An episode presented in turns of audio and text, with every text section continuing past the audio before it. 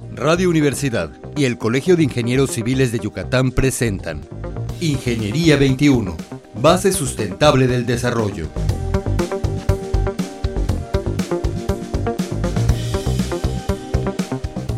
Buenos días, estimados de escuchas. Bienvenidos al programa Ingeniería 21. Nuestro invitado de hoy es el licenciado en Administración y Tecnologías de la Información, Francisco Sosa Argáez. Buenos días, Francisco. Buenos días.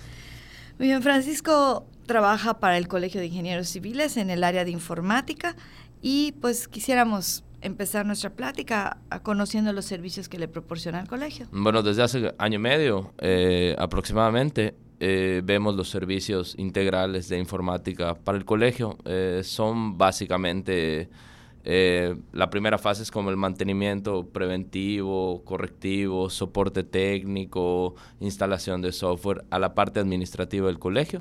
Eh, esa es como la, primer, como la primera área. La segunda es el desarrollo y la actualización de los, del portal, del sitio web del Colegio de Ingenieros. Y por último está toda la parte de toda esa información que vamos poniendo en el sitio web, la vamos subiendo a redes sociales. Eh, ¿Nos podrías comentar para los radioescuchas por qué es tan importante que una organización civil tenga una página web, tenga una, este, una injerencia en las famosas tecnologías de la información? Bueno, en el caso del colegio, la importancia es poder eh, promocionar ¿no? y darse a conocer a través del gremio de los ingenieros y dar a conocer cursos, eventos que va dando el colegio y eventos donde asisten los representantes del colegio para dar a conocer cuáles son las actividades que se están desarrollando. Y de alguna manera yo creo que también es importante que tengan los socios tengan la información del colegio, los estatutos, el código de ética. Efectivamente, que lo tengan disponible todo el tiempo es una de las cosas que se, actualmente se ven en el sitio web, que es tener toda esa información disponible eh, en el momento en el que el agremiado lo requiera, ¿no? Ok, eh, también este, este sitio web está abierto al público, ¿no? Sí, sí, es eh,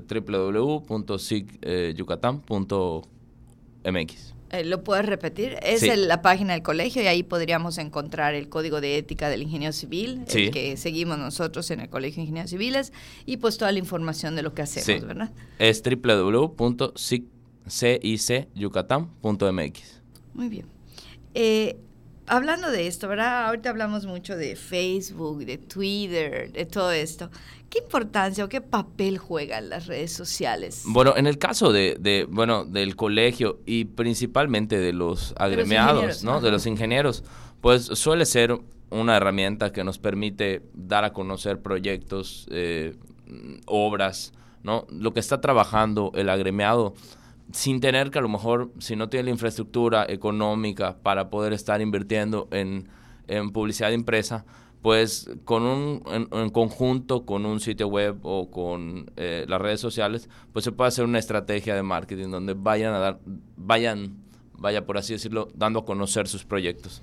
Eh, por un lado, y también podemos ofrecer nuestros servicios. Ah, sí, efectivamente, inclusive las herramientas que da las redes sociales te permite hacerlo desde, desde una perspectiva gratuita y si uno quiere invertir desde, no sé, 500 pesos mensuales, puede a lo mejor ir dando, darle mayor alcance a esa publicidad, ¿no? Para darse a conocer. En, en la publicidad de empresa suele ser un poco más, más caro, ¿no? Claro, y actualmente pues mucha gente ya no va por la publicidad. Efectivamente. Empresa, Entonces, como es más fácil para una persona, digo, en mi dinámica personal es difícil que yo me ponga a leer una revista, ¿no? Es mucho más fácil para mí checar en, en, en, en Google, ¿no?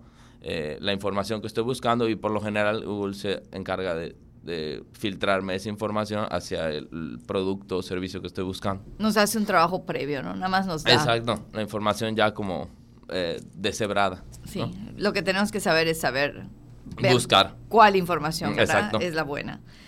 ¿Por qué deberíamos de contar un ingeniero? Bueno, ya dijiste parte de esto, pero vamos a pensar en una constructora. ¿Qué beneficios? ¿Qué beneficios tú como licenciado en administración verías si una constructora tiene, no sé, Facebook?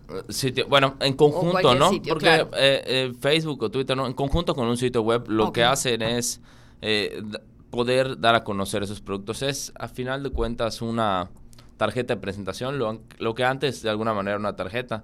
Hoy por hoy los sitios web y las redes sociales nos permiten ir actualizando eso, ¿no? Hacer ese contenido más dinámico porque pues constantemente las constructoras van teniendo actualizaciones o programas y eso les va dando la capacidad de dar esa información hacia su cliente potencial y que ellos pues vayan observando, oye, este ingeniero sí está trabajando con lo que yo actualmente necesito y entonces por lo tanto es difícil que esa comunicación se vaya a dar vía telefónica, ¿no? Eh, en cambio, es una información que yo como cliente potencial estoy observando y yo filtro y digo, él es el ingeniero que está trabajando con, con, este, con estas herramientas, con estos materiales que son los que yo necesito. Y creo que obviamente esto puede ayudarme a mi empresa pequeña, sobre todo persona física, a tener un área de competencia con las grandes empresas, ¿verdad? Y que muchas veces a la grande esos proyectos pueden no interesarles en lo más mínimo. Entonces, si uno va y, y, les habla a esas grandes constructoras, pues lo más seguro es que no nos den la espalda, sino la información que nos den no vaya a ser, no vayamos a ser realmente eh, interesantes para, eh, eh, para, esa, para esa constructora. Cuando para los pequeños, pues a lo mejor podemos ser un cliente. De alguna manera, una pequeña constructora puede ser más personal para ti, ¿no? O sea, si tú solo quieres hacer la remodelación de una casa, un garage. Efectivamente. Entonces, para la pequeña constructora es importante estar en la web. Exacto. Y poder dar a conocer otros proyectos que a lo mejor de la misma dimensión que vayan diciendo, oye, este, este proyecto es muy parecido a lo que yo estoy buscando o esta constructora tiene e, ese toque, ¿no? De, en cuanto a perspectivas que puedan interesarme a mí como cliente. Y viéndolo desde el otro punto de vista, pensando en, en nuestro radio escuchas, eh, cuando nosotros queremos buscar algo, a veces las personas que, que los jóvenes, los jóvenes este, antiguos, no están tan acostumbrados a las redes sociales y piensan que solamente es el, el chisme cibernético, ¿verdad? Pero no tienen su utilidad, ¿no? Sí, realmente, eh, eh, conforme ha pasado el tiempo, o sea, las mismas redes sociales han establecido estructuras dentro de las páginas para que sea desde una metodología de negocio y que sea desde una perspectiva personal, ¿no? Inclusive eh, uno en Facebook puede tener un perfil personal y tener el perfil de negocio, que es enfocado, que es uno de los errores que muchas veces cometen. La gente cree que es abrir tu, tu Facebook y andar poniendo opiniones personales dentro de la perspectiva de la empresa. Y no, no. Sino que deben de enfocar la empresa. Entonces los radioescuchas podrían de alguna manera con ese programa buscar, si tienen Facebook, buscar en Facebook algún lugar, o sea, alguna empresa, ¿verdad? Ya sea constructora o ya sea una empresa restaurantera o una empresa comercial. Lo más, lo más, este, por lo general lo que hacemos es hacer en el campo de búsqueda, ¿no? Vamos poniendo si estamos buscando una persona o no, y Facebook ya determina si, si lo que estás buscando es el nombre de una empresa o si es una persona. Y no está limitado a Facebook, puede ser Twitter o puede ser Instagram, para ver qué están haciendo. Sí, en el caso de Instagram, sí, en el caso de Twitter es, es, es un poco distinto. No, sí, por, por, la, por la situación de los 140 caracteres. Eh, no está muy utilizado. Normalmente se mezcla con las redes sociales y eh, se, hace un, se hace un link como eh, recortado para que el usuario le dé clic y lo vea. Es una, es una característica, suele ser un poquito más difícil lograr que la persona que que la persona a la que le queremos dirigir el mensaje vaya a darle clic al link. Es más como, a lo mejor voy a decir una tontería, pero es más como un WhatsApp abierto, ¿no? O sea, es para mandarnos mensajes y seguir personas que nos interesen, ¿no? Todavía Twitter está en esa integración de cómo, bueno, hasta hace unas fechas, cómo lograr hacer de, de, su plataforma un mercado comercialmente ah, interesante, ¿no? Todavía está en eso, eh, digo, hasta, la, hasta las últimas actuaciones que teníamos, eh, ya, ya tienen como una propuesta donde van integrando publicidad pero sí en Facebook e Instagram han, desarrollado esa parte de una manera mucho más útil con un administrador de anuncios que es, muy útil para gente que no sabe mucho y Facebook hace la segmentación de mercado de una manera bastante bastante sencilla. Sí. Yo, yo creo que es muy importante lo que dices, no nos hemos dado cuenta muchas veces, pero cómo han, cómo han evolucionado las redes sociales hacia las necesidades de la población, ¿verdad? Hacia cambiar y ser más útiles, más que solamente pues una red social. Exacto. Y bueno, pasando un poquito a lo que muchas veces no vemos como personas, ¿no? ¿Por qué es importante que si tenemos un equipo de cómputo, una tableta, un iPad, algún, le tengamos que dar mantenimiento?